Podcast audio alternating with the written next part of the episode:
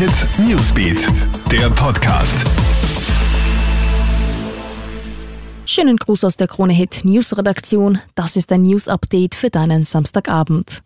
Im Süden und Westen Österreichs herrscht große Lawinengefahr. Über Nacht hat es in Teilen von Osttirol und Oberkärnten, wie im Lesachtal und oberen Mölltal, starken Schneefall gegeben. Die Schneedecke ist um rund 50 bis 70 Zentimeter gewachsen. Daher herrscht in manchen Orten nun höchste Wetterwarnung. Auf den Bergen sind für das Wochenende teilweise drei Meter Neuschnee prognostiziert. Der Schnee sorgt leider auch für Verkehrsbehinderungen. Auf fast allen höher gelegenen Verbindungen gilt Schneekettenpflicht. Aus Sicherheitsgründen musste die Zufahrt ins Lesachtal von Kötschach-Mauten gesperrt werden. Das Tal ist nur noch über Osttirol erreichbar. Auch das Mölltal ist im Notbetrieb. Tragödie im Wiener Bezirk Meidling. Bei einem Wohnungsbrand ist eine Person ums Leben gekommen. Als die Feuerwehr eingetroffen ist, stand die Wohnung bereits in Vollbrand. Bei den Löscharbeiten wurde dann die leblose Person gefunden. Die Identität ist noch unklar. Sechs Hausbewohner konnten in Sicherheit gebracht werden. Ein Mann wurde mit Verdacht auf Rauchgasvergiftung ins Spital gebracht. Die Brandursache soll jetzt ermittelt werden.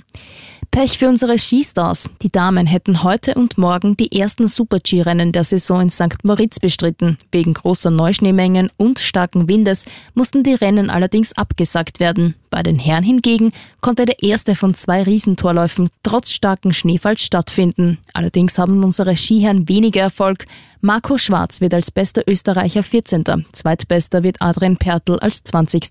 Damit bleibt der Riesentorlauf wohl weiter die Problemdisziplin.